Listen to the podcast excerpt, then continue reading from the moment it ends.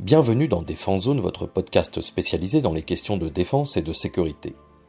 Chaque semaine, en plus de nos entretiens avec des militaires, policiers, gendarmes, entrepreneurs et autres experts du secteur, nous vous proposons un court résumé des actualités qu'il ne fallait pas rater ces derniers jours. Ukraine. Mercredi 4 janvier, lors d'un entretien téléphonique avec Volodymyr Zelensky, Emmanuel Macron a confirmé un nouvel envoi de matériel aux forces armées ukrainiennes. Pour la première fois, un pays occidental va fournir à Kiev des chars de combat. Dans le cas présent, ce seront des AMX-10 RC pour roues canon qui seront cédés aux militaires. Ce char léger, mis en service dans l'armée de terre en 1981, est ancien mais performant, affirme le président français. Depuis les années 80, le blindé a été de tous les grands déploiements de la France guerre du Golfe, Afghanistan, Mali.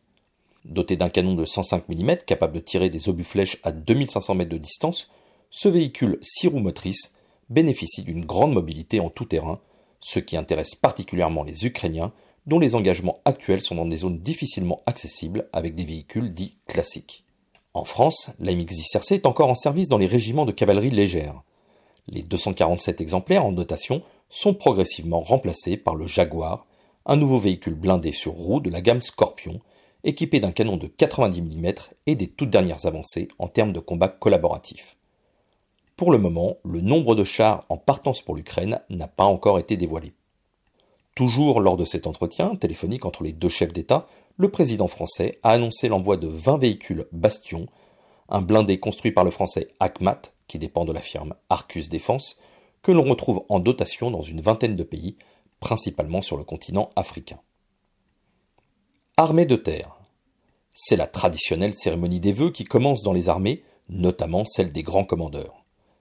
Dans son allocution, le chef d'état-major de l'armée de terre, le général Pierre Schill, est revenu sur les grands engagements de 2022, comme le déclenchement de l'opération Aigle en Roumanie le 28 février dernier, le renforcement des effectifs en Estonie au printemps, la réorganisation de la mission Barkhane cet été avec le retrait des forces du Mali, et l'aide aux Français avec la mission Sentinelle, ou les renforts apportés lors des gigantesques incendies qui ont ravagé la Gironde entre juillet et août. Le CEMAT a ensuite fixé ses axes d'effort pour 2023. Au nombre de quatre, il les a illustrés en s'appuyant sur des devises empruntées à des unités de l'armée de terre.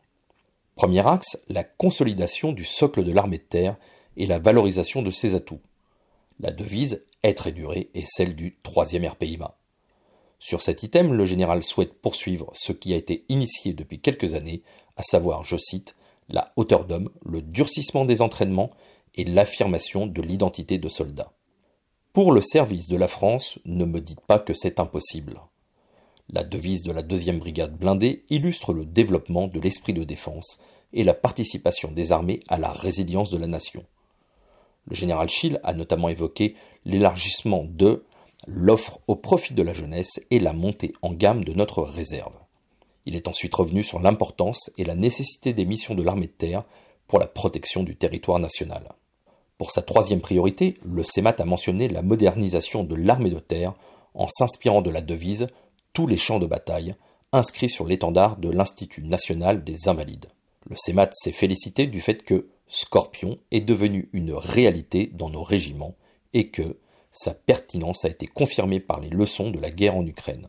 Il a également évoqué l'importance de développer encore davantage la réactivité et l'aptitude à être engagé dans des opérations allant de la gestion de crise jusqu'à l'engagement majeur malheureusement possible demain.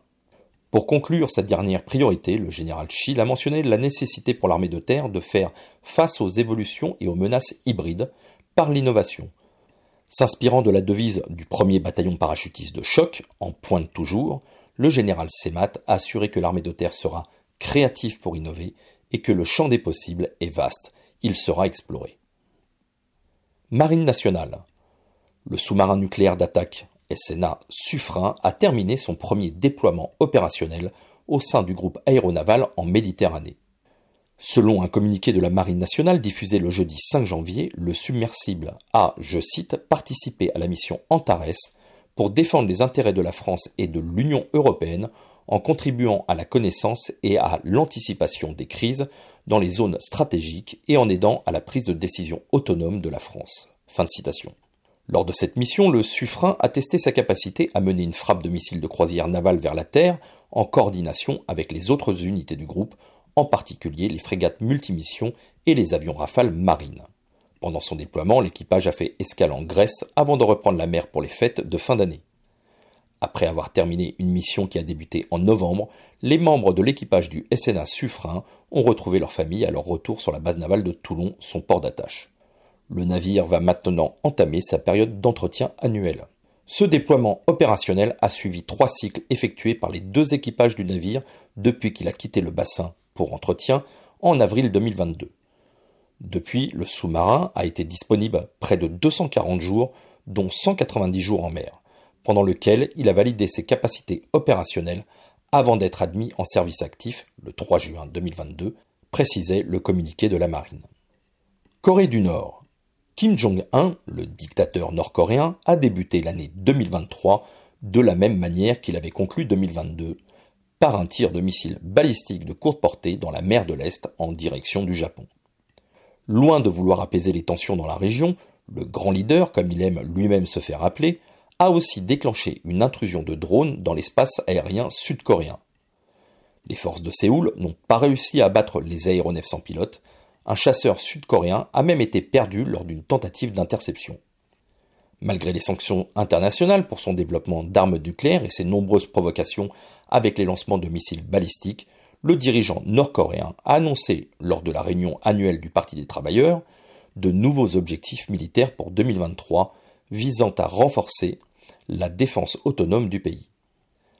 À l'occasion du Nouvel An, il a appelé à une augmentation exponentielle de l'arsenal nucléaire nord-coréen afin de faire face, je cite, à l'ennemi sud-coréen et américain.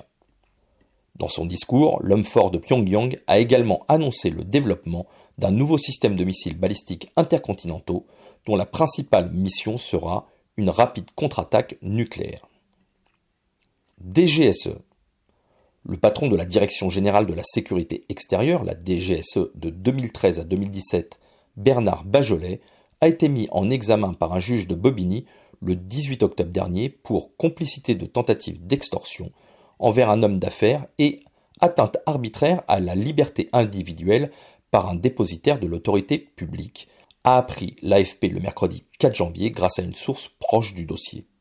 L'actuel patron du service de renseignement extérieur, Bernard Émier, a également été interrogé en tant que témoin concernant certaines manœuvres jugées embarrassantes de l'organisation en mars 2016. L'ancien directeur de cabinet de Bernard Bajolet, le général Jean-Pierre Palasset, a quant à lui été auditionné sous statut de témoin assisté. Pour rappel, Alain Duménil, un homme d'affaires franco-suisse ayant déjà été condamné dans plusieurs affaires de litiges commerciaux et de gestion d'entreprise, accuse Bernard Bajolet d'avoir utilisé la contrainte pour lui extorquer de l'argent. Selon lui, les faits remontent à 7 ans, quand, avant de prendre un vol pour Genève depuis l'aéroport de Roissy-Charles de Gaulle, il est emmené par des agents de la police aux frontières dans un local et se retrouve confronté à deux agents de la DGSE se faisant passer pour l'État. Les agents lui annoncent qu'il doit rembourser 15 millions d'euros à la France et font pression sur lui en lui montrant des photos de sa famille prises en Suisse et au Royaume-Uni.